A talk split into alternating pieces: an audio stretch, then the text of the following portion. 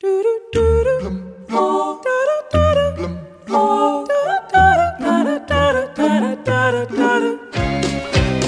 all call him Lucky Luke, hero of the West.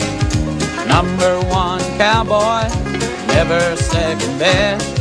He doesn't give a toot, he can ride and he can shoot, he's the fastest gun around. Bang, bang, Lucky Luke.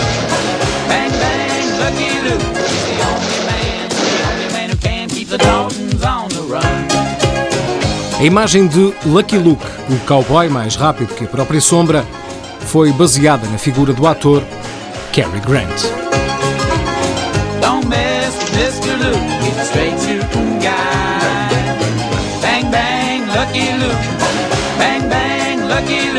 The only man, man who can.